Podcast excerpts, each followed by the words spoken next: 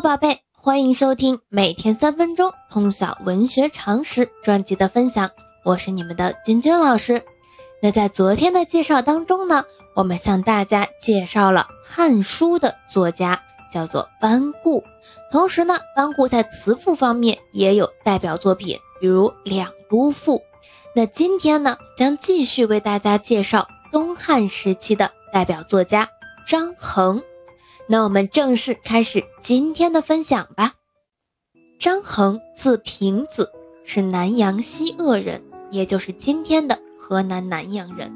他属于南阳五圣之一，并且呢，与司马相如、杨雄、班固并称为汉赋四大家。班固呢，就是我们昨天介绍的写了《汉书》的班固。张衡呢，他是东汉时期伟大的天文学家、数学家、发明家、地理学家以及文学家，在朝廷呢曾经担任过很多的官职。往往我们提到张衡，同学们在历史课本上啊可能学过，对这个很熟悉，说张衡发明了地动仪。对的啊，张衡呢为我们国家的天文学、机械技术、地震学的发展都做出了非常杰出的贡献。他发明了浑天仪、地动仪，是东汉中期浑天说的代表人物之一。他被后人誉为木圣、科圣。由于他的贡献突出，联合国天文组织将月球背面的一个环形山命名为张衡环形山。太阳系中的一八零二号的小行星命名为张衡星。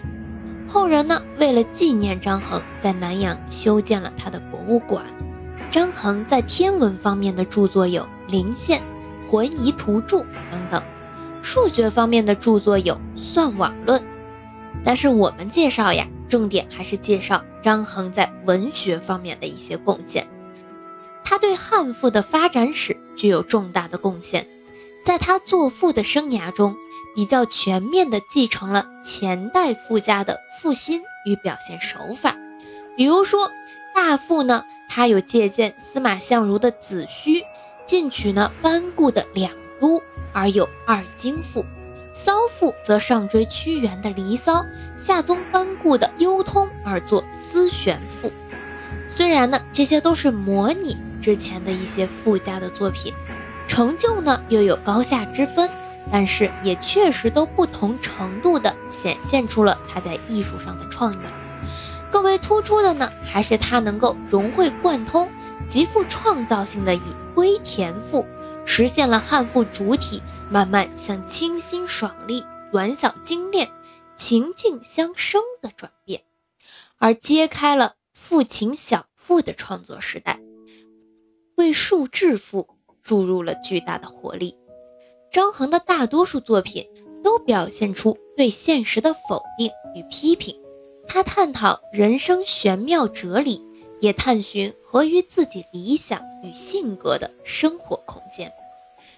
张衡在文学方面的代表作品啊，除了我们刚刚给大家介绍的《归田赋》以外呢，还有《二京赋》《思玄赋》《四愁诗》等等。《二京赋》呢，谱写了。京都景象，《归田赋》呢表现了归隐田园、不追随世俗的情怀。四愁诗与童声歌在古代五言、七言诗的发展史上有一定的地位。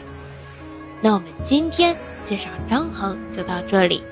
同时呢，我这边有参加主播的分享活动。如果大家把我的专辑分享到朋友圈，分享量达到一百的时候，在接下来的那一周，我会日更两七对应专辑的节目。喜欢我的节目的话呢，也可以在右上角直接点击订阅，或者是点订阅左侧的主播头像，长期关注我的喜马拉雅号。那我们明天见。